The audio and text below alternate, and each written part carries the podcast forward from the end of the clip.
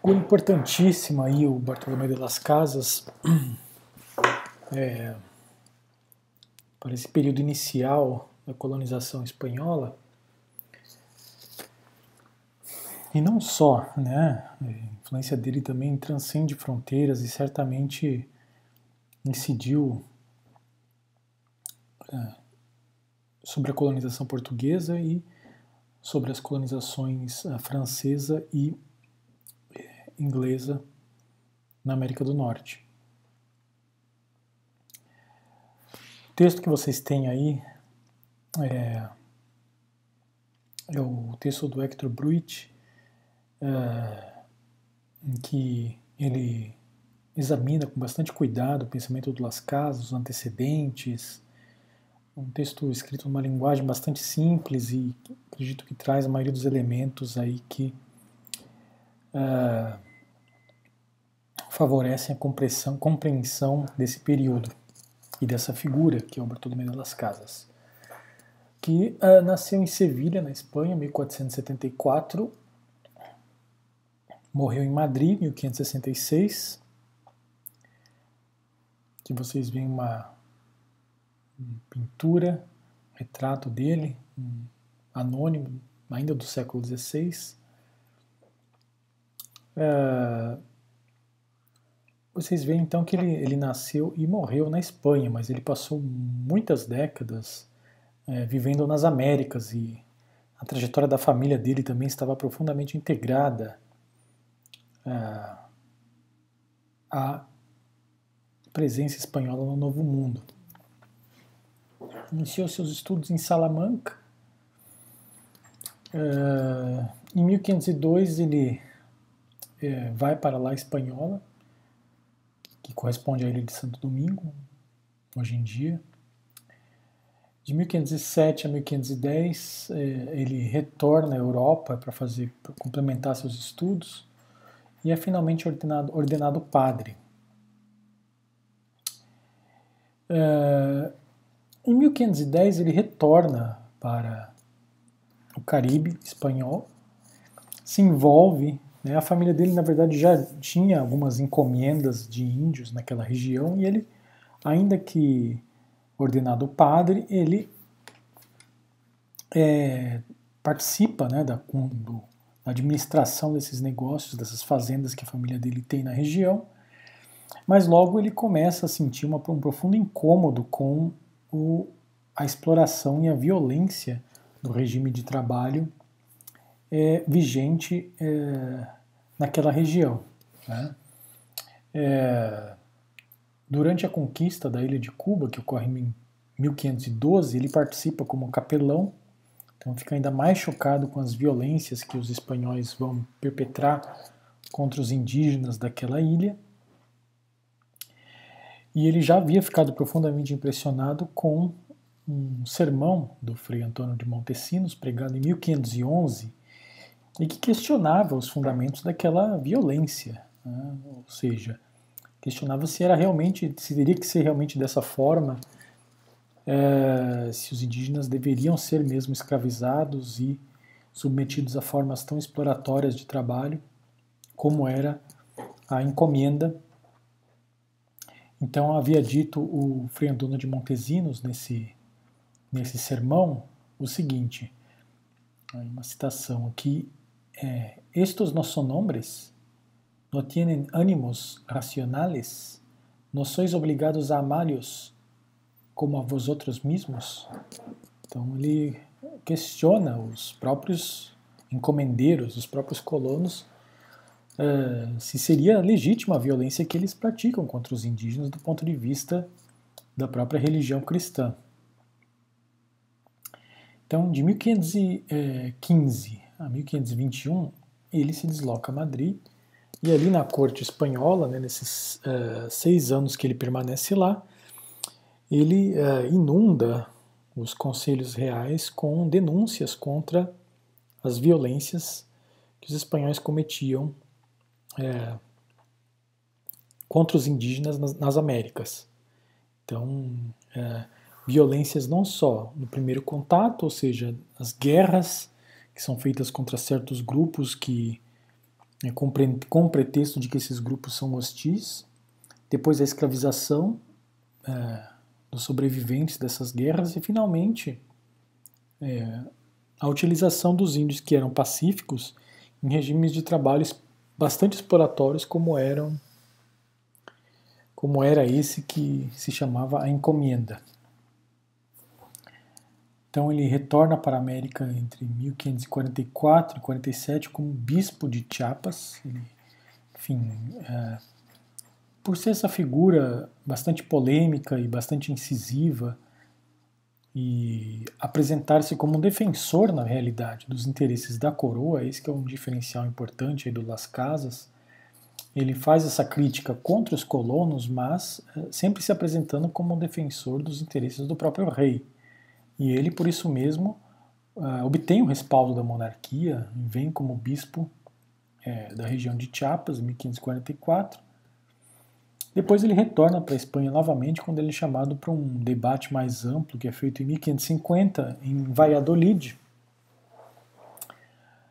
contra o Juan Rines de Sepúlveda, que é um outro humanista, um outro padre humanista, é, e o Las Casas vai uh, defender os índios, né, a liberdade dos índios e uma forma mais amena de tratamento dos índios nesse debate. E o Juan Rines de Sepúlveda, gente já vai falar mais, mais dele, vai defender o ponto de vista dos encomendeiros, necessidade de que os indígenas deveriam ser submetidos a esse trabalho compulsório. Então isso foi o debate de Valladolid de 1550 que foi decisivo. É? Certamente o, a maioria dos historiadores uh, concordam que o Las Casas venceu esse debate e definiu um novo modelo né, que a coroa espanhola adotou uh, para o tratamento das populações indígenas nas Américas. Então, voltando um pouco aqui, a gente já percebe que ele criticava a encomenda já desde 1516, quando ele escreveu o célebre Memorial de Remédios.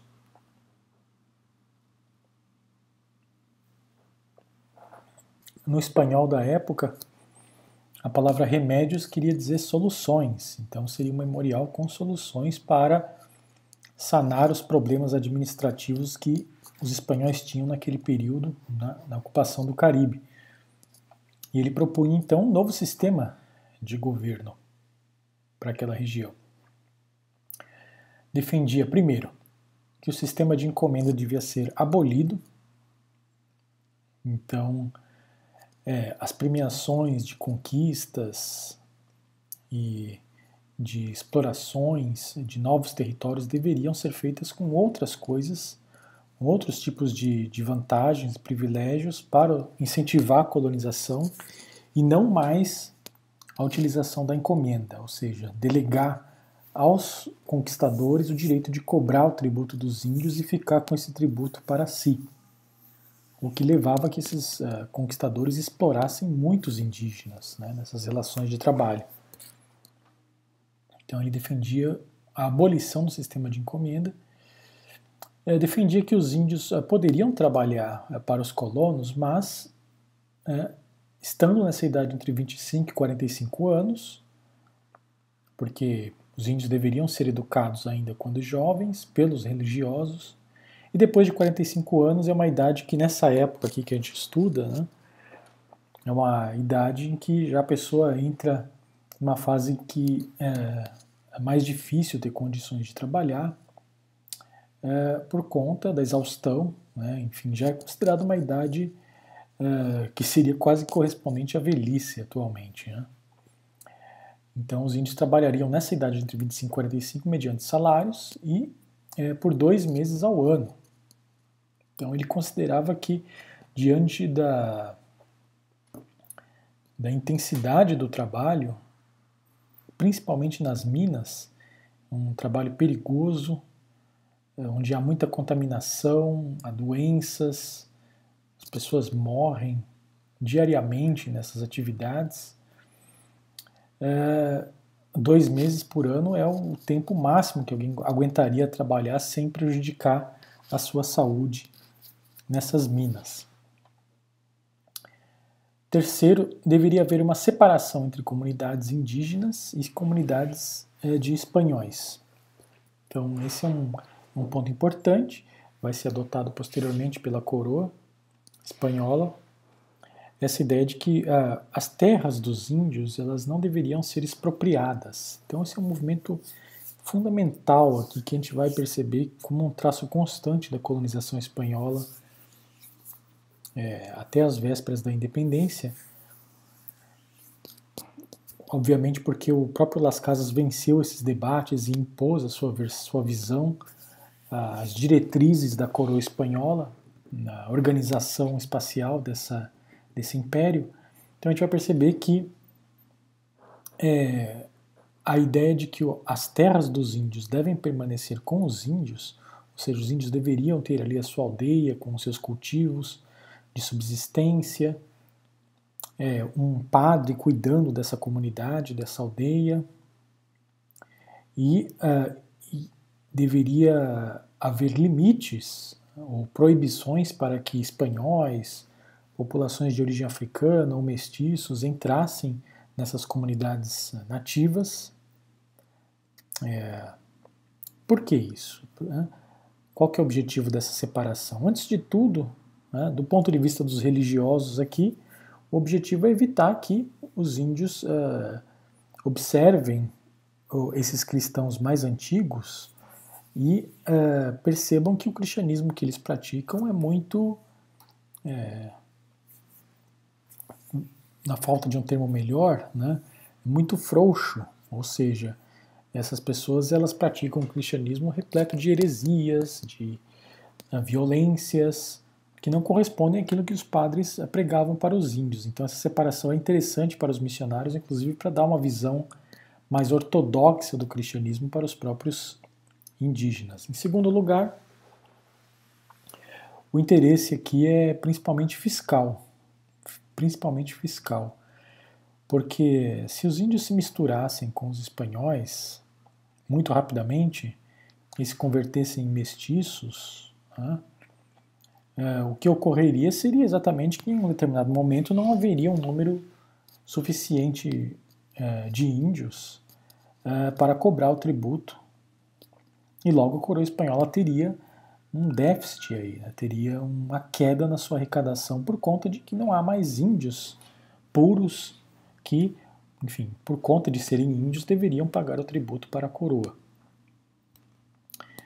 Vejam bem que aqui nas Américas somente os índios pagavam esse tributo a título de conquista. Então, essa é uma instituição extremamente importante, o tributo. É, ele vem da tradição medieval ibérica, de que aqueles que foram conquistados devem pagar um tributo ao conquistador. É, então, aos índios é imposto esse tributo logo no princípio, logo ainda com Colombo, que uh, delega a, a, cobrança desse tributo aos encomendeiros. Então, o que o Las Casas vai propor aqui seria, então, que esse tributo seja cobrado por funcionários da coroa, não mais por encomendeiros, e aí seria interessante também que os indígenas ficassem separados dos espanhóis, separados espacialmente, ou seja, índios vivendo em aldeias e espanhóis vivendo em cidades. Uh, para que, uma vez que eles não se misturassem, uma vez que ficassem, que continuassem sendo índios puros, eles continuariam devendo tributo à coroa. E também deveriam, continuariam devendo obediência aos religiosos que fossem os seus missionários. Então isso é interessante tanto do ponto de vista da igreja quanto do ponto de vista do Estado. Então esse é o tipo de sociedade que o, que o Las Casas está imaginando aqui nesse memorial já de 1516. Finalmente, e aqui é um ponto polêmico aqui em relação à trajetória do Las Casas, ele embora fosse um humanista e seja considerado por muitos estudiosos como um dos primeiros defensores dos índios, das populações subalternas nas Américas, ele defendeu aqui que uh, para suprir a demanda de mão de obra, e não superexplorar o índio, a coroa espanhola deveria importar escravos africanos é, para essas atividades econômicas. E aí fica a pergunta se essas atividades não eram boas para os índios, por que, que elas seriam boas aqui para os escravos africanos? Né? Então, é, é um, uma nódoa que existe na trajetória do Las Casas, que ele depois, no final da vida, vai se tentar se retratar, dizendo que não era bem assim, que não, não havia proposto a importação de, de escravos, mas, enfim, de escravos africanos, mas isso acabou sendo um elemento importante aí nesse, primeiro, nesse período em que ele mais dialogou e mais tentou influenciar na política imperial espanhola. E de fato, a coroa espanhola passou a importar um número muito grande de escravos africanos já nessa época em que declinava a população indígena no Caribe por conta das epidemias e do trabalho excessivo. Vocês veem aqui uma mineração de ouro nessa imagem de 1560, mostrando aqui né, os espanhóis uh, obrigando os indígenas a extrair o ouro. Há um espanhol aqui com uma mesa e esse ouro está sendo pesado. Os indígenas estão entregando o ouro. Aqui, na verdade, bem resumidamente, as etapas de extração desse metal precioso. Né? Índios cavando aqui nesse, nessa, essa, esse morro, né? depois a, os detritos e o, as pedras aqui são lavadas é, para facilitar a extração do metal e depois o metal precioso é pesado aqui pelo espanhol.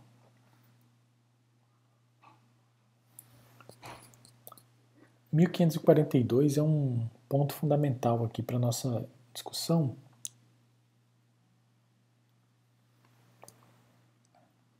É o ano em que a coroa espanhola realmente adota as recomendações do Las Casas e de outros religiosos. Las Casas não é o único que está denunciando essa, esse descalabro que é a colonização espanhola nesses primeiros anos, com morte de milhares e até mesmo milhões de índios por conta de epidemias, mas sobretudo também por conta da violência da guerra, da escravidão e do trabalho forçado nas encomendas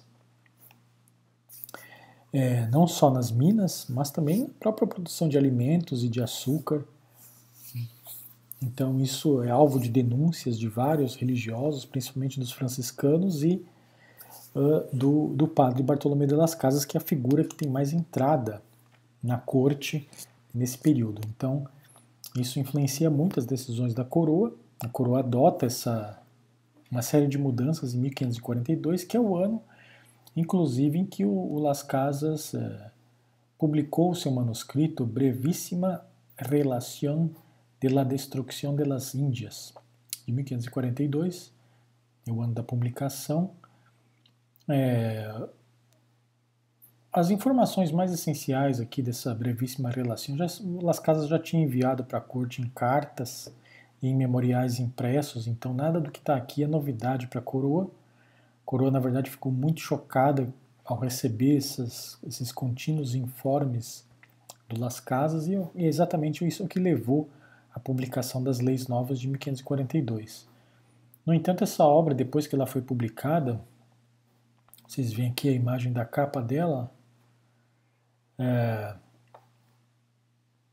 é, foi reimpressa aqui em 1552 então ela circulou manuscrita a partir de 1542, em várias cópias, e foi finalmente impressa em 1552. E depois circulou pela Europa toda. Né? E quando essa obra caiu na, nas mãos dos protestantes, dos, das potências protestantes da época, estamos falando aqui da Holanda, da Inglaterra, de algumas regiões da, da Alemanha, uh, da França, né, algumas porções das elites francesas, é, foi desastroso para a colonização espanhola, porque é, ao apontar o tratamento violento e as milhões de mortes que haviam sido provocadas pelos espanhóis nas Américas, própria, o próprio direito que a coroa espanhola teria em reivindicar a posse desses territórios ficava é, é, sem fundamentação, né, por conta exatamente dessa, dessa violência. Então, as outras potências europeias se sentiram animadas em é, também buscar um pedaço aí, tentar ocupar territórios dentro das Américas, porque os espanhóis, é, é, a fundamentação papal religiosa da expansão espanhola ficava totalmente desmontada com as violências que foram denunciadas pelo próprio Bartolomé de las Casas. Então essa obra teve profunda influência aí nas políticas e nas críticas de, dos outros impérios aos espanhóis e esses outros impérios vão, na verdade, partir para a ofensiva mesmo, vão tomar territórios. Mas, ironicamente, como sempre acontece, esses outros impérios também vão praticar violências é, terríveis contra os índios, é, a despeito de eles criticarem os espanhóis e se motivarem a fazer essa conquista exatamente partindo aí da, da deficiência que os espanhóis mostraram ao fazer a colonização. Uh, então, Las Casas diz aqui nessa obra que a encomenda e a escravidão haviam consumido 15 milhões de nativos. É o número que ele dá aí. Então, é um número hipotético também, enfim, abstrato. Não sabemos uh, ao certo quantos milhões de índios havia quando os espanhóis chegaram na América e nem quanto. É, mas o que sabemos certamente é que há um declínio aí que vai em torno de 90% a 95%, dependendo da região. Então ele dá um número de 15 milhões de mortos até 1542, que é um número bastante alto. E ele atribui em grande maioria esses mortos não tanto às epidemias, mas à encomenda e à escravidão. Então era necessário suprimir essas instituições o mais rápido possível. E a coroa adota essa perspectiva e promulga as leis novas, ainda em 1542, que aboliram a escravidão. Então, esse é o primeiro traço importantíssimo. As leis novas abolem a escravidão e proíbem conceder novas encomendas. Então, ela não retira as encomendas de uma vez. Né? Aqueles conquistadores que estavam cobrando o tributo dos índios continuam cobrando esse tributo. Só que esses conquistadores já estão com uma certa idade. Né? Alguns anos depois, a maioria deles vai morrer de velhice. E a coroa espanhola se é, vê no direito de revogar a concessão, uma vez que o sujeito morre, a encomenda, ou seja, aquele grupo de índios que pagava tributo para aquele encomendeiro, vai deixar de pagar esse tributo é, para o encomendeiro que morreu, não vai pagar mais para os seus filhos, que teriam direito, em princípio, mas é, vão passar a cobrar o tributo, a pagar o tributo, perdão, diretamente para a coroa. Então há essa centralização da cobrança do tributo. É, e a coroa vai passar a enviar os funcionários que vão fazer essa cobrança, que, como a gente viu na aula passada, eram chamados corregidores ou corregedores. É, claro que isso não foi aceito de forma tranquila pelos conquistadores.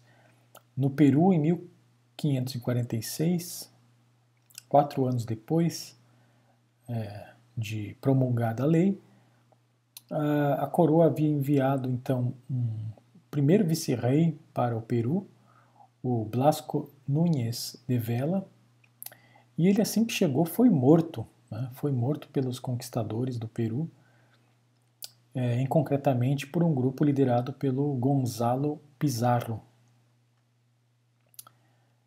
É, então, isso mostra a tremenda insatisfação dos colonos em ter que obedecer essa nova lei. É, é, a coroa espanhola não deixa barato essa resistência, essa rebelião. Ela envia um novo vice-rei, envia mais exércitos. O Gonzalo Pizarro é capturado e finalmente morto dois anos depois. E a situação é controlada. E a coroa é, continua na aplicação dessa política. Então, a abolição da escravidão indígena e é, incorporação das encomendas à própria coroa, ou seja, os índios não vão mais pagar tributo para o conquistador, mas vão pagar o tributo para o funcionário oficial da coroa. Então há uma burocratização e uma centralização do pagamento do, do tributo. É,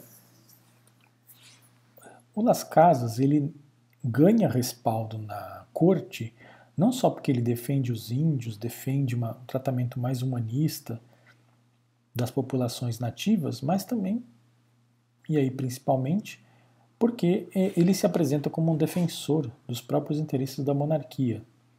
Então ele vai apresentar o argumento dele é, enfatizando que se a coroa deixasse os encomendeiros praticar essas violências e é, continuarem a cobrar o tributo para si, a coroa, na verdade, o que ela estava fazendo era perder com o tempo a, a, o próprio controle é, desses territórios ultramarinos. Então era necessário que a coroa reassumisse esse controle. E é isso que ele propõe aqui. Né? Tanto é assim que em 1554 os encomendeiros do Peru haviam oferecido 4 milhões de ducados para que a coroa concedesse de forma perpétua, até o fim dos tempos, uh, os índios uh, como encomendas. A coroa rejeita isso aí, e logo depois o Las Casas ele aparece novamente na corte e denuncia essa estratégia dos colonos, afirmando que os colonos na verdade queriam uh, governar as Índias, governar as Américas de forma independente do próprio controle das coroas, da coroa, perdão, cobrando tributo diretamente dos índios, o que enfraqueceria enormemente a capacidade da Espanha de, de administrar esses territórios. Então, Las Casas se coloca ao, ao lado da coroa, ao lado do rei, contra os interesses uh, dos conquistadores, os interesses dos particulares. É, então ele vai afirmar nesse, numa carta ao Filipe II, que é o rei da Espanha nessa época, uma carta de 1556, primeiro que a doação papal que o Papa tinha feito dos territórios da América para os reis da Espanha não dava direito de governar os índios. Até porque, do ponto de vista do direito comum, do direito natural, é, os homens eles têm direito ao autogoverno. Eles têm direito de se governar a si mesmos nas suas terras em que eles nasceram. Então, o que dava autoridade é, para os espanhóis governarem os índios nas Américas era justamente o consentimento. Os índios deveriam consentir voluntariamente em aceitar o cristianismo e em aceitar serem vassalos uh, do rei da Espanha. E a obrigação de converter os índios uh, nesse sentido, ela é da coroa e não dos particulares. E até por isso mesmo os particulares eram tão relapsos uh, no tratamento que eles davam aos indígenas. Então o que Las Casas está dizendo aqui é na verdade, uma retomada, né? o que ele está afirmando aqui, é uma, é, ele está, na verdade, retomando o pensamento escolástico da época, é, que defendia que cada agrupamento humano, é, em cada região do mundo, tem direito de permanecer na sua terra é, sem sofrer uma incorporação por nenhum outro império, a não ser que voluntariamente esse grupo ceda e concorde em fazer parte de um império maior. Então, em cada região, cada povo tem direito de se autogovernar e tem direito à soberania sobre sua própria terra. Então, esse é um pensamento típico aí do fim da Idade Média. Há elementos desse pensamento que vem do mundo antigo, vem de Aristóteles, é, estão presentes na obra do Santo Tomás de Aquino, que é um filósofo do século XIII, filósofo e teólogo, é, e que é retomado no final aí, né, da Idade Média, e que é segundo a qual é, o direito natural prevê é, que cada um tenha direito à sua própria soberania e ao, seu, ao, e ao autogoverno. Então os espanhóis não teriam como afirmar que a bula papal dava concessão de todas essas terras para eles e que se os índios não obedecessem essa bula papal sofreriam escravidão e, e, é, e outras consequências terríveis, como havia sido proposto pelo requerimento que a gente já estudou numa outra aula. Então tudo isso está errado do ponto de vista do Las Casas. Os indígenas são soberanos nas suas terras aqui na América e eles só podem ser convertidos em cristãos e em vassalos é, do rei da Espanha por vontade própria, por um convencimento pacífico. Então, é, isso desmonta a, a fundamentação tanto da escravidão dos índios quanto da, da cobrança das, é, dos tributos uh, sob a forma de encomenda. E isso também, por outro lado, reforça o poder da Espanha, porque uma vez que esses índios voluntariamente desejam ser cristãos e uh, se tornar vassalos do rei da Espanha, nenhuma outra potência pode reclamar é, que tenha direito de uh, algum território nas Américas. Bom, e aqui na imagem aqui que eu apresento para vocês é um gravado do Theodore Debris, do final do século XVI, mostrando indígenas aqui uh, empregados em engenho de açúcar. É, então vocês veem que o açúcar já está sendo fabricado no Caribe nesse período. É,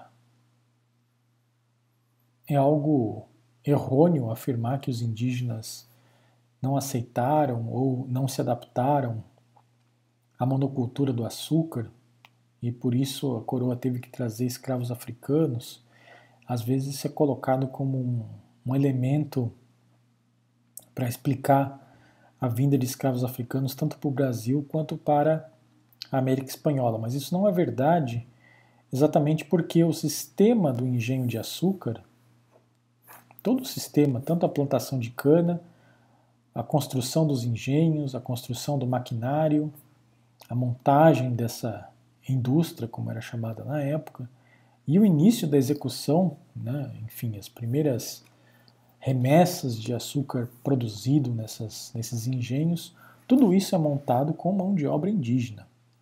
Então é só depois, quando essa produção se expande e há outros elementos que condicionam e que tornam o próprio tráfico de escravos africano, africanos bastante lucrativo, é que há a paulatina, é, o paulatino incremento do número de escravos africanos para essa atividade.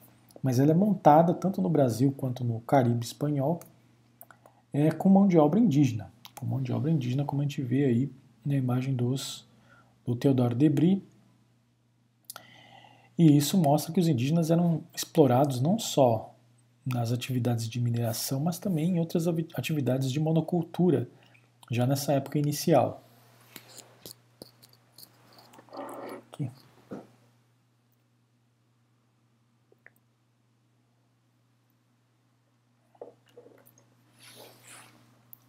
Então, 1542, a coroa aceita a posição do Las Casas e implementa as leis novas proibindo a escravidão indígena e definindo que os índios vão pagar tributo diretamente a funcionários da coroa.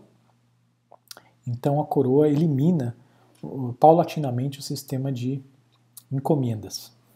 É, mas isso é alvo de reclamações, os colonos protestam, e os colonos americanos eles vão é, procurar alguém, algum intelectual, alguém de bastante prestígio intelectual na Europa, para defender os seus interesses na corte espanhola, para tentar reverter essa legislação. Como vocês se lembram da aula passada, um traço bastante típico do, do Império Espanhol, da tradição jurídica espanhola, é que as leis elas são sempre passíveis de reversão. Se algum setor se sentiu incomodado ou prejudicado, ele tem direito de pagar um procurador e entrar com uma petição e tentar reverter aquela lei. E até que isso seja finalmente julgado em última instância, a lei, na verdade, fica uh, um pouco que uh, sem aplicação. E isso vai correr até 1550, quando há o famoso debate entre o Las Casas, defendendo aí a posição da coroa, a posição da, do fim da escravidão e o fim da encomenda, e o representante dos conquistadores, o representante dos daqueles que exploravam os índios nessas instituições, uh, que vai ser o Juan Rines de Sepúlveda. Então a coroa prepara esse debate que dura é, entre agosto e setembro de 1550 e também vai ter uma sessão em maio de 1551. Uh, então é um debate que é feito em última instância para discutir a natureza é, dos indígenas. Né? Quem eram os indígenas? Dependendo da resposta desse quem eram os indígenas, resultaria então qual tipo de política seria adequada para esse tipo de população. É, em realidade, o Papa Paulo III que aparece aqui na imagem, na pintura do Tiziano, ele havia promulgado uma bula alguns anos antes, em 1537, chamada Sublimes Deus, em que ele uh, reconduziu o debate a respeito dos povos indígenas para um outro patamar, porque até então havia gente que perguntava ainda se os indígenas eram humanos e assim por diante. Não apenas os indígenas americanos, mas é, todas as populações dessas novas terras descobertas pelos europeus, tanto na África quanto na Ásia e nas Américas. Então o Papa Paulo III vai dizer que essas populações são humanos, sim, são têm alma, é, são iguais, têm razão, são dotados de razão, são iguais a todos, então têm que ser convertidos é, pacificamente. E especialmente em relação aos povos indígenas, então essa bula se dirige em grande medida aos povos indígenas americanos, ela vai dizer que, é, sendo então os indígenas humanos, eles não podiam ser escravizados é, e aqui eu cito a bula, faz parte da condição e da natureza humana poder receber a fé em Cristo. E essa, esse receber a fé em Cristo tem que ser um ato de livre e espontânea vontade, não pode ser feito sob coerção e nem sob é, ameaça da escravidão. Então, a finalidade do debate vai ser travado em 1550, vai ser desenvolver essas ideias aqui do, do Papa Paulo III a respeito dos índios, saber se os índios eram mais ou menos racionais e, dependendo da resposta uh, que poderia dar a isso, que tipo de uh, regime de trabalho seria mal, mais adequado uh, para os povos indígenas. Então, as perguntas que foram debatidas aqui foram basicamente duas nesse debate, né, que correu aqui na Universidade de Valladolid, como vocês veem aqui na, na imagem, o prédio da universidade. É, as duas questões colocadas foram: os índios eram tão bárbaros a ponto de ser necessária a guerra? Então, é, essa pergunta, na verdade, ela pode ser desdobrada. Então, ela pode ser colocada da seguinte forma: são os índios bárbaros? É, e sendo bárbaros, é, até que ponto eles são bárbaros que possa ser justificada uma guerra contra eles? Então, essa seria uma primeira pergunta. E a segunda pergunta que foi colocada nesse debate é se a guerra, ou seja, a mão armada, a violência, pode ser um meio adequado para a propagação da fé. Então, as duas posições que se enfrentam aqui nesse debate são a do Sepúlveda e a do Las Casas. O Sepúlveda vai defender que os índios eram naturalmente inferiores aos europeus, os seus costumes eram bárbaros, é, e tão bárbaros e tão violentos eram os costumes dos índios que justificariam a perda da soberania que eles teriam é, sobre as terras das Américas o que é, daria validade então à doação papal. É, e ao uso da violência pelos europeus sob a forma de guerra e de escravidão para conduzir esses indígenas a um caminho de mais racionalidade. Então essa é a posição do, do Sepúlveda. Depois a gente vai desdobrar mais um pouco. É, e a do Las Casas vai ser a posição contrária, ou seja, para o Las Casas os índios é, eles eram racionais, não eram tão bárbaros quando, como o, esses apologistas da escravidão haviam dito, em realidade, nas sociedades americanas havia traços bastante significativos de organização política, organização civil. Havia já estados bem consolidados, tanto é assim que havia o caso do Império Inca, havia também o caso do Império Azteca, havia sociedades bastante bem organizadas na América Central e em outras partes da América do Sul. É, o que fosse estranho nessas sociedades indígenas, o que era mais uh, distante dos costumes europeus, podia ser justificado uh, como busca dos indígenas, dentro da sua natureza humana, de encontrar alguma explicação para a vida, né, para a realidade presente. Então, isso é o que esses autores humanistas chamavam de religião natural. Depois a gente vai tratar mais um pouco disso. Ou seja, como os indígenas não tiveram contato com pregadores cristãos, eles buscaram explicações próprias para o sentido do mundo, o sentido da realidade. E é, foram essas explicações que se configuraram nas religiões indígenas. Sendo certo tudo isso, uh, não caberia aqui um, uma pregação violenta contra os indígenas. É, muito pelo contrário, os indígenas deveriam ser convertidos de forma pacífica e sempre é, voluntária, ou seja, eles deveriam aceitar é, voluntariamente o cristianismo. Então, essas são as, as, duas posições que vão ser debatidas. Quem que era esse Juan Renes de Sepúlveda? Então, ele é um padre espanhol nascido em Córdoba, viveu de 1490 a 1573. Aqui vocês têm um retrato dele. É um sujeito bastante estudioso, com um certo prestígio intelectual na Europa nesse momento. Ele era doutor em artes e teologia pelo Colégio de São Clemente, em Bolonha,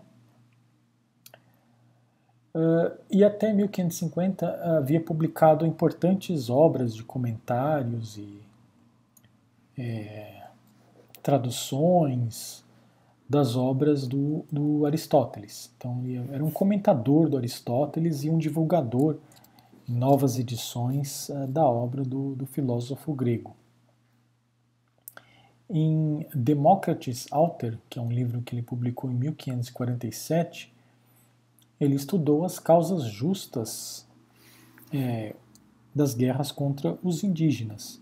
Então ele vai examinar nessa obra, Demócrates Alter, é, quais são as circunstâncias em que seria justo se fazer uma guerra contra os índios. Então ele na verdade é um claramente na, na, tanto na obra dele quanto na interlocução interlocução que ele tem com os conquistadores americanos, ele é um defensor do regime que a, a, estava sendo implementado até então. Ele vai dizer que os indígenas, é, a cultura dos indígenas era bastante primitiva, bastante bárbara, e era a própria barbárie é, dos indígenas que fazia necessária uma violência por parte dos, dos espanhóis, tornando justa, assim, tanto as guerras quanto a escravidão dos nativos. Então é isso que ele vai defender nessa obra aqui. É, e isso com o tempo, com as denúncias dos religiosos e principalmente com as denúncias é, divulgadas pelos, pelo Las Casas, a coroa espanhola vai se afastar cada vez mais rapidamente dessa posição, defendida aqui pelo Juan Rines de Sepúlveda e pelos encomendeiros americanos. E tanto é assim que o, o livro, logo depois que foi uh, publicado, foi proibido e censurado pelo uh, Conselho das Índias, que é o conselho da coroa para os negócios americanos. Então foi rechaçada aqui e banida a publicação, a circulação dessa obra, mostrando claramente que a coroa estava buscando se afastar dessa posição aqui, que havia guiado inicialmente a colonização e estava se aproximando cada vez mais de uma, de uma posição mais, mais uh, similar a, a que o Las Casas vai propor. É, o, o, pensamento do Las Casas ele tem uma fundamentação é, muito concreta é na, nas formulações da chamada Escola de Salamanca. Então, em certo sentido, boa parte das formulações do Las Casas não são totalmente originais, apesar de que realmente ele viu uh, essa violência contra os índios uh, nas Américas, a forma como ele, ele dispõe isso no texto e apresenta teoricamente os seus argumentos, é uma é, expressão de uma escola de pensamento que já era bastante influente na Espanha nessa época, que é a escola de Salamanca. Chama de escola de Salamanca o que é na verdade um grupo de professores, de teólogos e juristas, ou seja, de padres, nessa época eles eram padres, é, é, que eram professores da, da Universidade de Salamanca e que se reuniam em torno dessa figura aqui, que é o Francisco de Vitória, que era o intelectual mais importante da Universidade de Salamanca nesse período. Ele viveu de 1486 até 1546, então ele morre um pouco antes aí do debate de Valladolid, e ele é autor de várias obras importantes, eh, para o nosso caso aqui em concreto, as obras De Indis e De Yuri Belli são muito importantes, elas são de 1539. Uh, de Indis quer dizer sobre os índios, e De Yuri é sobre o direito de guerra. Aqui embaixo vocês têm a capa do de uma obra chamada De Justitia et Iuri, de 1556, que é de um discípulo, é um discípulo do, do Francisco de Vitória, que é o Domingo de Soto, também um outro humanista com uma posição muito similar à do Vitória, e que na verdade foi o sucessor do, do Vitória na mesma cadeira de teologia e de direito na Universidade de, de Salamanca. Então, esse pensamento que o Vitória segue, ele defende algumas coisas que são importantes aqui a gente destacar. Né? É o pensamento humanista, é o pensamento humanista clássico. Né? Vocês vão notar aqui a presença desse humanismo. Uh,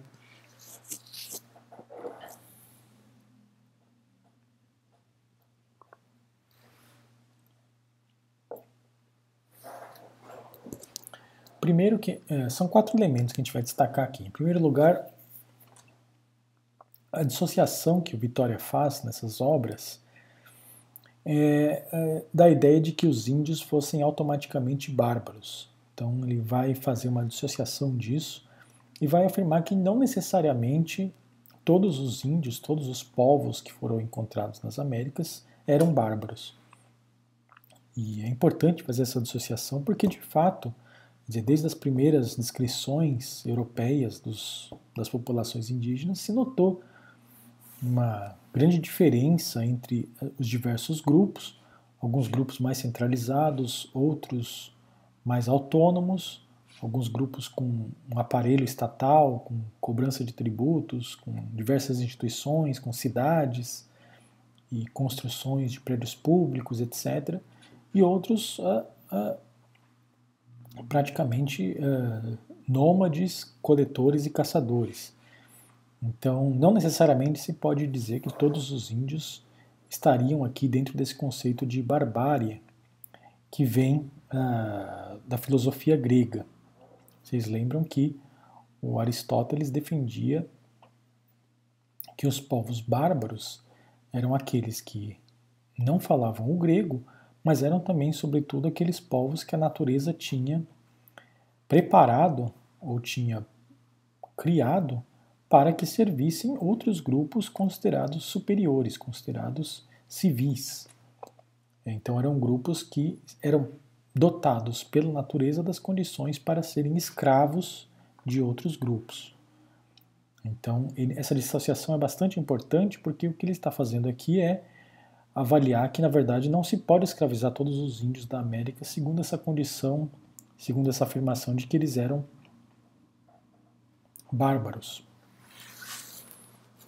É, o segundo elemento aqui que ele traz é a ideia de que a idolatria, ou seja, o fato de os índios terem a sua religião específica, cultuarem os seus deuses, isso era chamado de idolatria na, nessa época.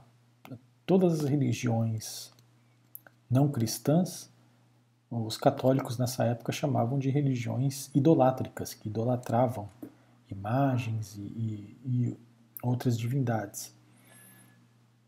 Ele vai dizer que a idolatria não, não era justificativa para o uso da força na hora da conversão. E tanto era assim que ele vai lembrar os exemplos do mundo antigo. Os cristãos do mundo antigo não usaram de violência para converter os pagãos, apesar de que os pagãos praticavam, na concepção dos cristãos, a idolatria. Em muitos casos, esses pagãos, na verdade, eram até mais sofisticados que os próprios cristãos do ponto de vista cultural. Então, considerando isso, né, a gente está numa retomada aqui do pensamento na época do Renascimento, então uma retomada dos textos de autores pagãos, de autores do mundo grego e do mundo romano. Então se nota claramente aqui esse aspecto uh, no pensamento do, do, do, Francisco de Vitória. Em terceiro lugar, os espanhóis eles poderiam se instalar em qualquer parte do mundo. É, assim como e aí ele parte daquele pensamento do Papa Paulo III. Assim como cada grupo humano é soberano dentro da sua própria terra, ou seja, ele tem direito de permanecer ali e de uh, não é obrigado a dar obediência a nenhuma outra pessoa, nenhum outro soberano, a não ser aqueles que eles mesmos escolham como um grupo é, que tem o autogoverno da sua própria terra, assim também não há nenhum impedimento do ponto de vista do direito natural para que pessoas saiam das suas terras e, e busquem viver em outro lugar.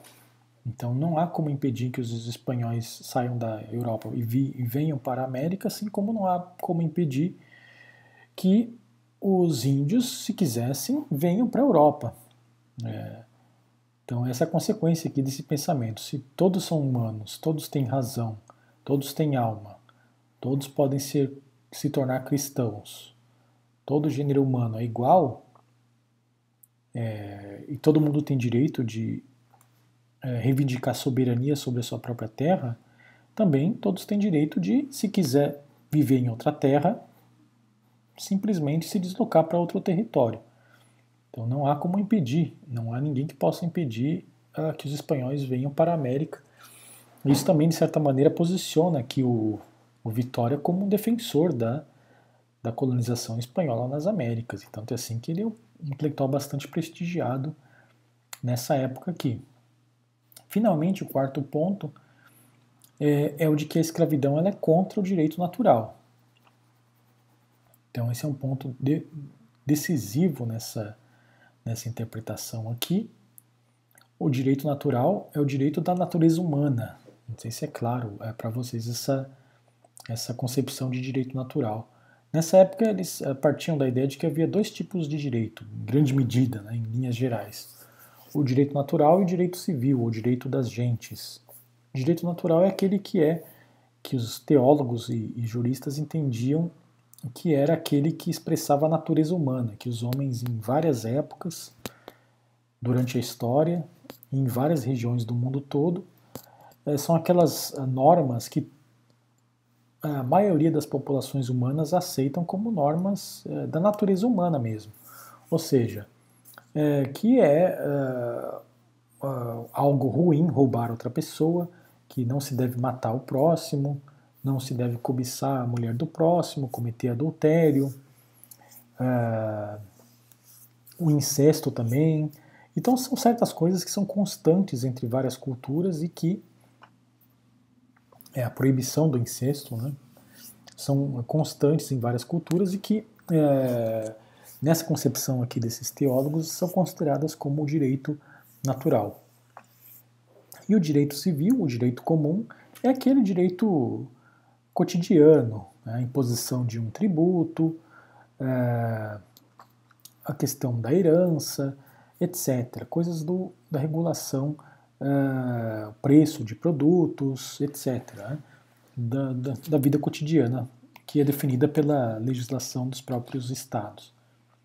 Então ele vai dizer que a escravidão ela não é algo é, que se pode é, dizer que é do direito natural, não, não é uma, algo do direito, ela é contra o direito natural, porque todos os homens sendo livres e tendo direito à liberdade e sendo racionais, é contra esse direito, direito natural escravizar o próximo. Uh, no entanto, por conta de alguns problemas que ocorrem na relação entre os homens, havia circunstâncias em que alguns homens uh, poderiam ser considerados escravos uns dos outros legalmente. Então, esse é um ponto importante aqui que vai inclusive servir depois para justificar a escravidão africana e assim por diante. Então, essa escravidão é, legal, ela não é, não cai dentro da esfera do direito natural, ela vai cair dentro da esfera do direito comum, do direito reversível, do direito cotidiano. Então, é, circunstâncias como é, guerras entre grupos, é, guerras consideradas justas, poderiam levar um grupo a se tornar escravo de outro grupo. É, o resgate de, de, inimigos em uma guerra e assim por diante. É, depois a gente entra nesse ponto com mais calma, mas eu só queria destacar esses quatro fatores aqui como é, elementos da obra do, do Vitória que estão presentes no, no pensamento do Las Casas. Então, quando é, é discutida aqui a primeira questão, se os índios é, são bárbaros e devem ser submetidos pela guerra, a opinião do Sepúlveda, a opinião dos encomendeiros, dos conquistadores das Américas, é de que sim, os índios são bárbaros e podem ser submetidos pela guerra, devem ser submetidos pela guerra. Então eles vão levantar vários argumentos aqui É...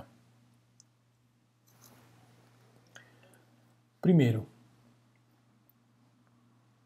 é, eles partem da ideia de que há uma diferença cultural abissal entre os indígenas e os europeus.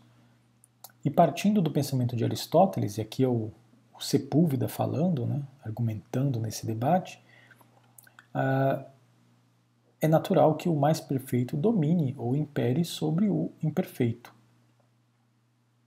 em que as feras né, sejam amansadas e se sujeitem ao homem. Então, é, citando aqui os provérbios, no livro dos provérbios do Antigo Testamento, também é natural que o nécio sirva o sábio. É, e alguns nascem para obedecer e se sujeitar à escravidão, e outros para desfrutar da escravidão dessas pessoas que foram vencidas em guerra ou foram condicionadas pela natureza para esse estado. Então, por todos esses aspectos, a escravidão dos indígenas seria considerada justa do ponto de vista do Sepúlveda.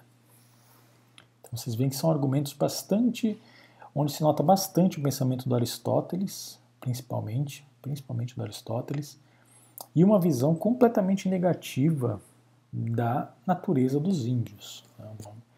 Os índios são tratados aqui de uma forma estática e homogênea. Né? Ele desconsidera qualquer diferença entre as populações indígenas, coloca todo mundo uh, em, um saco, em um saco comum, né?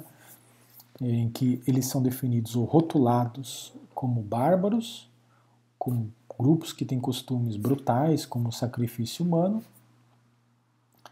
E exatamente por isso, porque tem esses costumes, que é, é, é, a sua cultura deve ser modificada e só pode ser modificada de forma violenta é, pelos espanhóis. Então essa é a posição do Sepúlveda. É, o Las Casas vai é, quebrar esse argumento, vai desmontar esse argumento e vai dizer que na verdade há vários tipos de bárbaros, há uma grande diversidade aqui de populações é, é, que podem ser consideradas como, que podem ser consideradas como bárbaros. É, na opinião do Las Casas, então, há quatro tipos de bárbaros. Há os bárbaros que são os que se afastam da razão, os que se tornam bárbaros por simplesmente por um comportamento raivoso.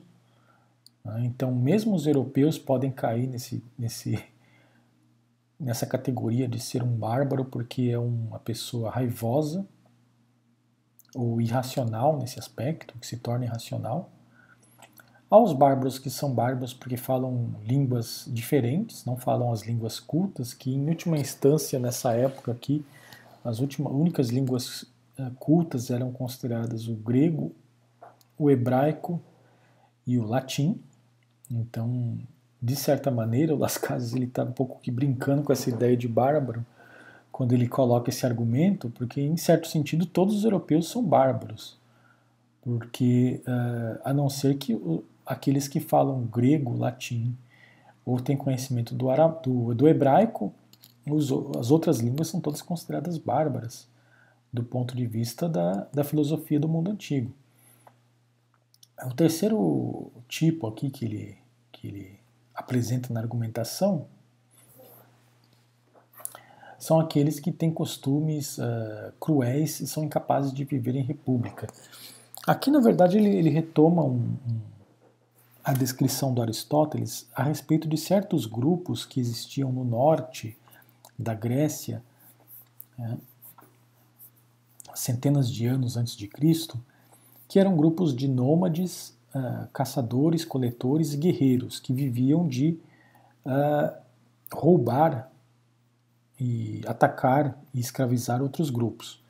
É, havia muitos desses grupos nas estepes da Ásia que passam aí praticamente do, do Mediterrâneo e vão até em uma linha é, quase que reta que, e vão até o, o a Mongólia e o Oceano é, Pacífico. Então vocês têm uma vasta região que são, são as regiões chamadas de steppes, que englobam aí o atual sul da Rússia e o norte e todos esses estados aí da, da Ásia. E esses grupos eram considerados, nessa época do mundo grego, eram considerados bárbaros, porque eram grupos guerreiros e faziam muitas guerras.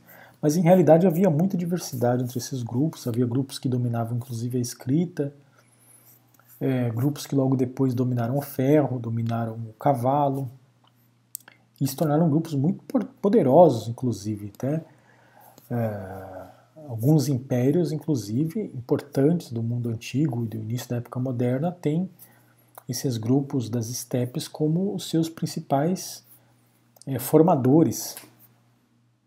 É, mas seja como for, ele está tá retratando aqui esses grupos que são que vivem de fazer guerra contra outros grupos. Então esses aqui, nesse caso, na concepção de Aristóteles, poderiam ser capturados e escravizados. Então Las Casas aponta isso também.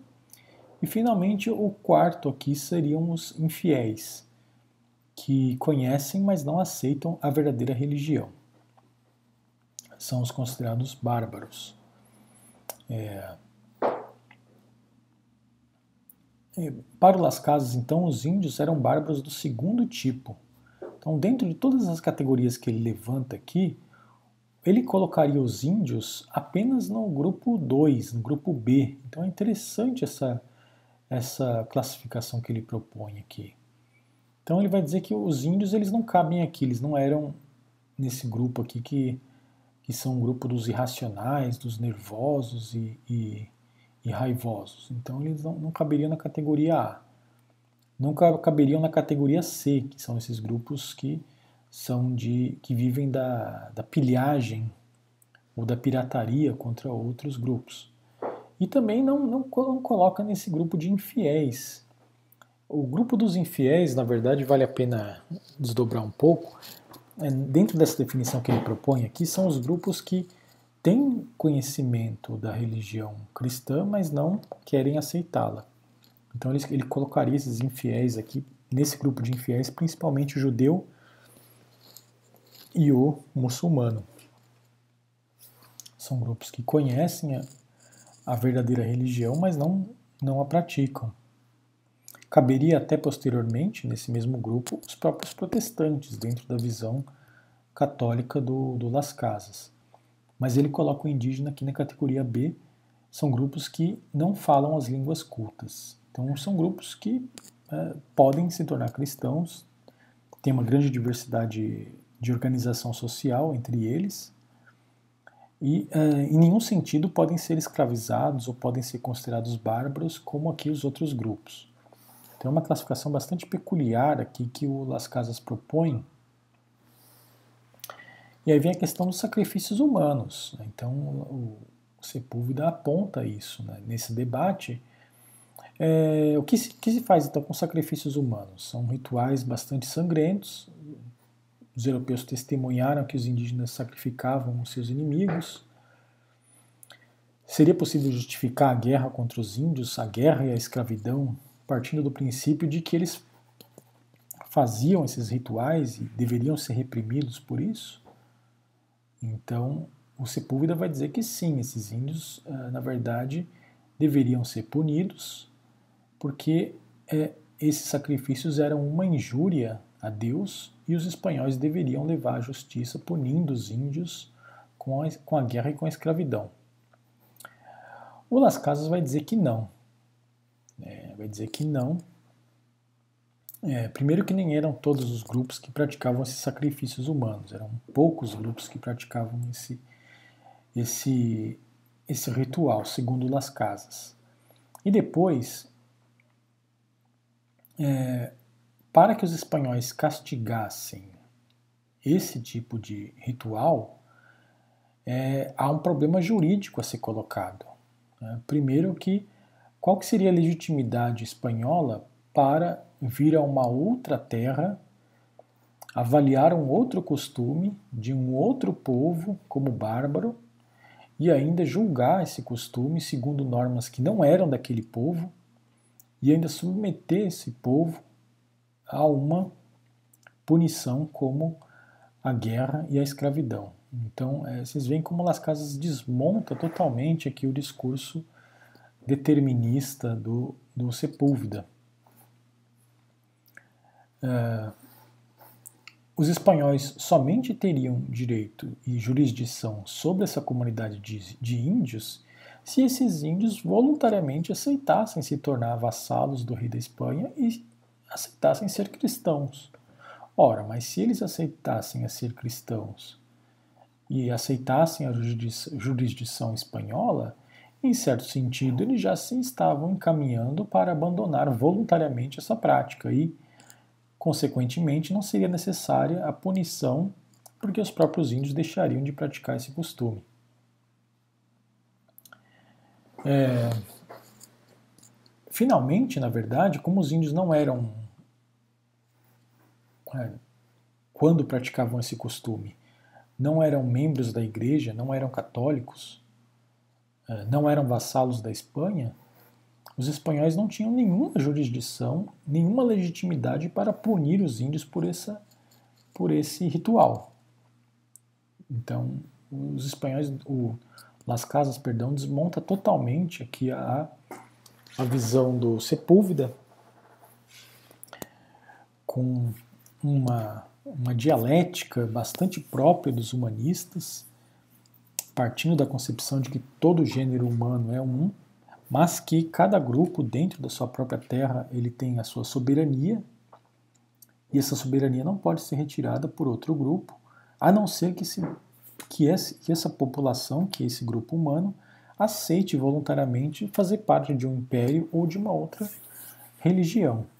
Mas aqui, para o Las Casas, então é óbvio, se os indígenas voluntariamente se tornarem vassalos do rei da Espanha e se tornarem cristãos, consequentemente eles vão abandonar esse costume anterior e não podem ser punidos por esses costumes.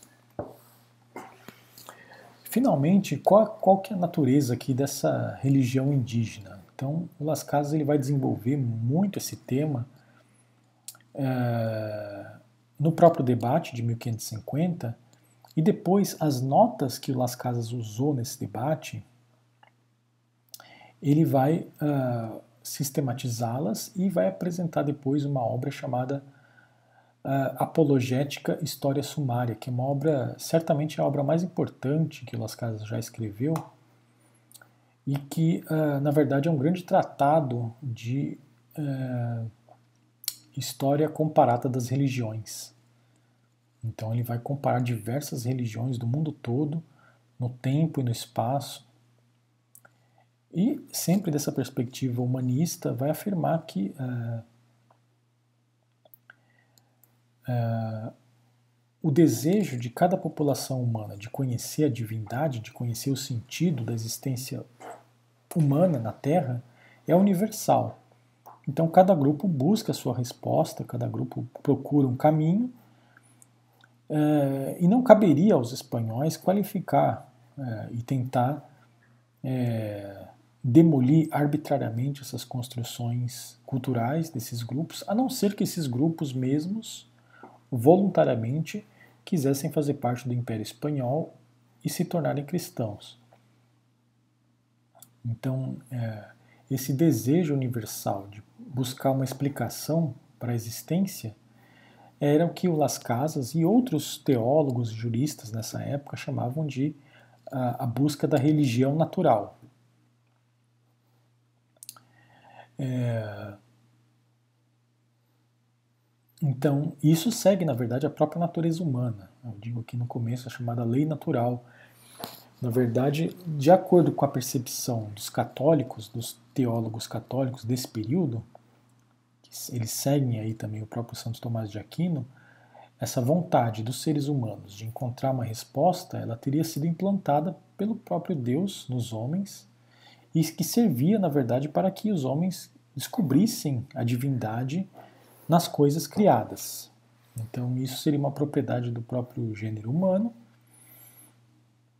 É, grupos que não tiveram contato com o cristianismo uh, vão procurar explicações dentro do seu próprio contexto, da sua própria realidade histórica. Uh, nesse sentido, uh, a idolatria, ou seja, essas religiões desses grupos, ela não pode ser compreendida a não ser como expressão desse desejo natural do ser humano de encontrar uma explicação para os fenômenos e para a própria realidade. É, e tanto era assim, quer dizer, os índios estavam tão.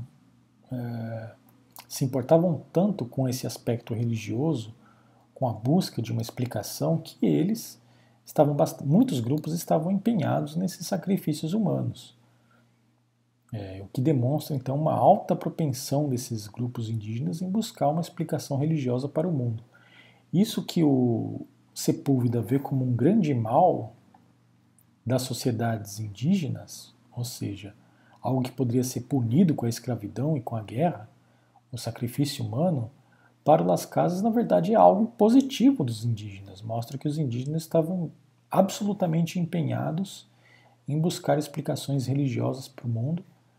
Havia uma fome de religião entre os indígenas e tanto era assim que eles praticavam sacrifícios humanos. É, sem contar que havia várias instituições é, importantes e que orbitavam o mundo religioso indígena. Havia sacerdotes, havia templos, havia escolas, havia é, rituais similares ao matrimônio e outros que ele vai descrever na obra, é, partindo da própria experiência dele como missionário e também da, de relatos de outros padres. Ele vai observar que havia grupos indígenas que tinham costume muito similar à confissão. Eles confessavam seus crimes aos sacerdotes. É, havia procissões, uh, havia imagens e assim por diante. Então, isso tudo mostra que os índios tinham uma grande fome de religião. O grande problema é que eles direcionavam esse culto para a criação, não para o Criador, na visão do Las Casas. É, mas a religião natural não é algo que poderia ser passível de punição.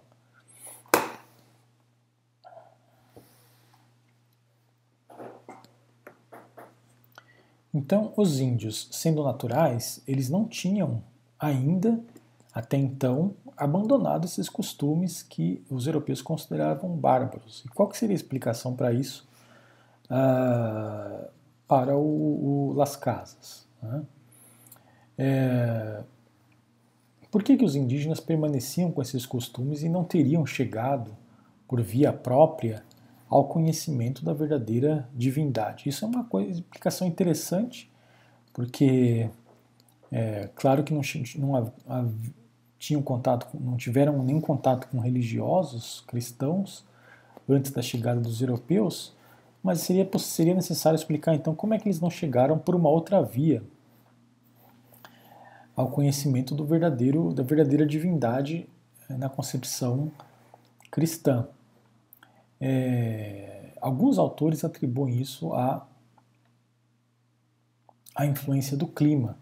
O clima dos trópicos seria muito quente e evitaria então que essas populações chegassem a um conhecimento mais profundo da divindade. Mas o Las Casas ele vai é, contrariar esse argumento e vai dizer que na verdade as regiões mais quentes é onde inclusive é, historicamente apareceram as maiores culturas, as culturas mais importantes, desde o mundo mediterrâneo, mediterrâneo ao mundo africano e asiático. As culturas mais importantes sempre foram as que estavam no, no espaço mais quente. Então não corresponde a explicação climática é, é para dar conta dessa permanência dos índios nos seus costumes. É, a outra uh, explicação que é levantada por outros autores e que o Las Casas critica é de que os indígenas teriam ficado muito tempo dentro desses costumes e que teria sido difícil então que eles mudassem depois de uh, terem, terem vivido por tantos milênios dentro desses costumes próprios. Mas o Las Casas também vai criticar essa visão e vai afirmar, na verdade, que vai propor uma, teologia, uma, uma teoria bastante original é, do desenvolvimento cultural dos grupos humanos e vai dizer que, uh, em realidade, o caminho que os indígenas chegaram, ou seja, formando esses estados, desenvolvendo essas religiões, é, organizando o espaço das Américas é, nessa diversidade de culturas, era um caminho próprio adequado ao próprio ritmo cultural dessas populações nativas e que, em certo sentido, não era nem melhor nem pior que o de outros grupos no Velho Mundo. Então, ele vai apresentar uma visão bastante relativista aqui é, da, das religiões é, humanas, né, da história das religiões é, na história da humanidade. Vocês veem aqui na imagem a cidade de Cusco.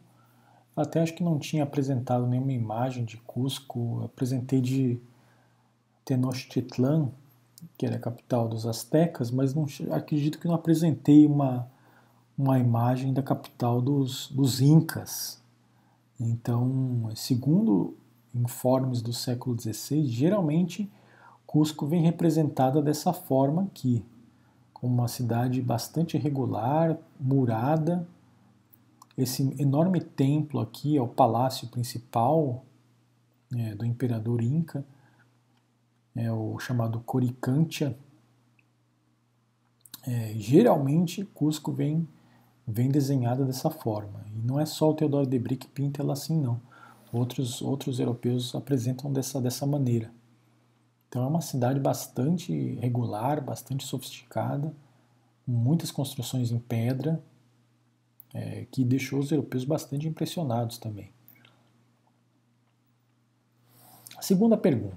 Né? Então, primeira pergunta, o, o, acredito que o Las Casas fica claro que como ele desmontou o pensamento do Sepúlveda, é, conseguiu provar que uh, os, nem todos os índios eram bárbaros, os índios não podem ser colocados nessa vala comum da barbárie, e muito menos é, é justificado o tratamento violento é, para, é, enfim, retirar os indígenas dessa barbárie. Os indígenas só poderiam ser convertidos pela, ah, de forma pacífica e a convite deles mesmos, né, porque eles eram soberanos nas suas terras. A segunda pergunta, então, é se é lícito o uso da força para difundir o, o evangelho. O Sepúlveda vai apresentar a versão que é a versão praticamente idêntica à do requerimento do Palácios Rúbios, que a gente já estudou aqui nesse curso, que é aquele requerimento da década de, do ano de 1513 que os espanhóis faziam para que os índios aceitassem a doação papal, é, aceitassem o domínio espanhol e a religião católica, senão eles sofreriam a guerra e a escravidão. Então, para o Sepúlveda, é esse o tratamento que deveria ser dado. Não, não, ele não propõe nada diferente disso. É, o Las Casas vai dar, apresentar um caminho totalmente diferente, um método totalmente distinto de, de contato e de evangelização é, dos índios. Primeiro que ele deveria ser apenas feito por predicadores, somente missionários deveriam fazer esse contato. É, e os índios, primeiro que tudo, deveriam ser paulatinamente convertidos em cristãos para depois serem convertidos em, em súditos e vassalos da monarquia. Os religiosos deveriam primeiro perguntar para os índios se eles queriam ser cristãos e, voluntariamente, e depois, assim, eles deveriam é, convencer os indígenas, persuadir os indígenas de forma pacífica a adotarem costumes e rituais cristãos e não impor esses costumes de forma violenta.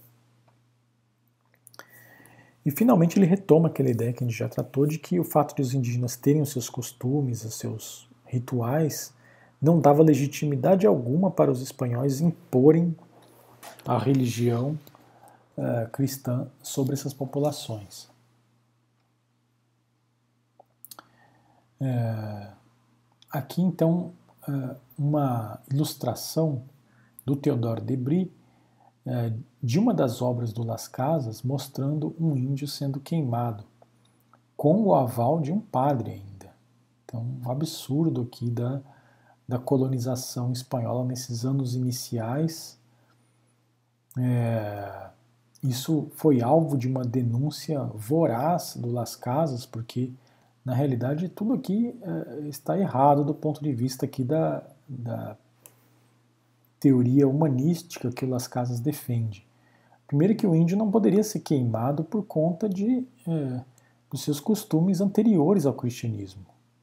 Não há jurisdição para se fazer essa, essa punição, porque o índio ele não está na esfera da, do, do mundo cristão e não pode ser condenado é, por praticar a sua própria religião na sua própria terra.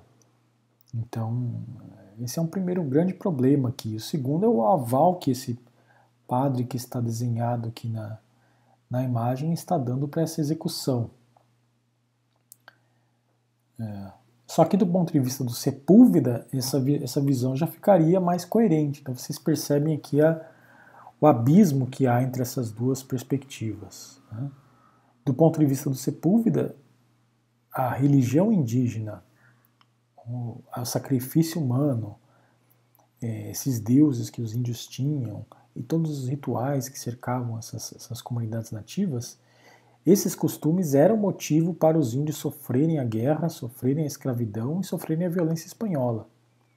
Porque somente com a violência que esses costumes poderiam ser extirpados. Então, essa imagem aqui está totalmente coerente com o pensamento do Sepúlveda, ou seja, o indígena está pagando aqui no fogo pelos costumes uh, terríveis que ele tinha. Agora, do ponto de vista do Las Casas, isso é completamente inaceitável. Não, os espanhóis não têm jurisdição para punir os indígenas pelos seus próprios costumes é, na sua própria terra. A conversão tinha que ser pacífica e não ferro e fogo. Acredito que já ficou entendido isso. E, uh, em última instância, então a coroa, ela paulatinamente, ela pende aqui para o lado do Las Casas. Então, Las Casas triunfa nesse debate, a visão dele triunfa. A coroa adota as leis novas a partir de 1542, com Las Casas vencendo o debate em Valladolid, em Valladolid a coroa definitivamente assume essa perspectiva e começa a enviar os, os cobradores de impostos é, para as Américas e logo depois vão os jesuítas. Então, a diferença aqui é basicamente que o Sepúlveda foi um ideólogo da conquista, dessa fase primeira da colonização, defensor da guerra justa, da imposição do evangelho pela força e da escravidão dos índios. Mas o Las Casas conseguiu conscientizar a coroa espanhola a respeito de que uh, os índios deveriam ser tratados de forma é, persuasiva, a conversão deveria ser voluntária e pacífica, né? e sobretudo pacífica. Então, essas ideias uh, do Las Casas sobre o direito dos índios uh, às suas próprias terras ela aparentemente, é, elas aparentemente podem dar uma, uma percepção ou uma impressão de que o Las Casas queria o um enfraquecimento do direito da, da, da, coroa, mas muito pelo contrário. Na verdade, é, a ideia de que os índios eram soberanos dentro das Américas, é, eram soberanos, é, tinham um direito soberano ao seu próprio território, isso na verdade reforçava o poder da coroa, porque se os indígenas aceitassem fazer parte da, do Império Espanhol e aceitassem a religião cristã, automaticamente essas terras eram incorporadas ao patrimônio da coroa espanhola. É, então, uma, uma, obra posterior, né, bastante posterior à História de Las Índias, ele apresenta esse argumento contra a escravidão africana. Ele vai também é, apresentar, fazer essa autocrítica, porque, como vocês viram, no início ele defendeu é, que a escravidão africana era uma alternativa, depois, aqui no final, ele vai dizer que não. E uma outra. É, uma última contribuição dele aqui foi a criação do, do cargo do protetor de índios.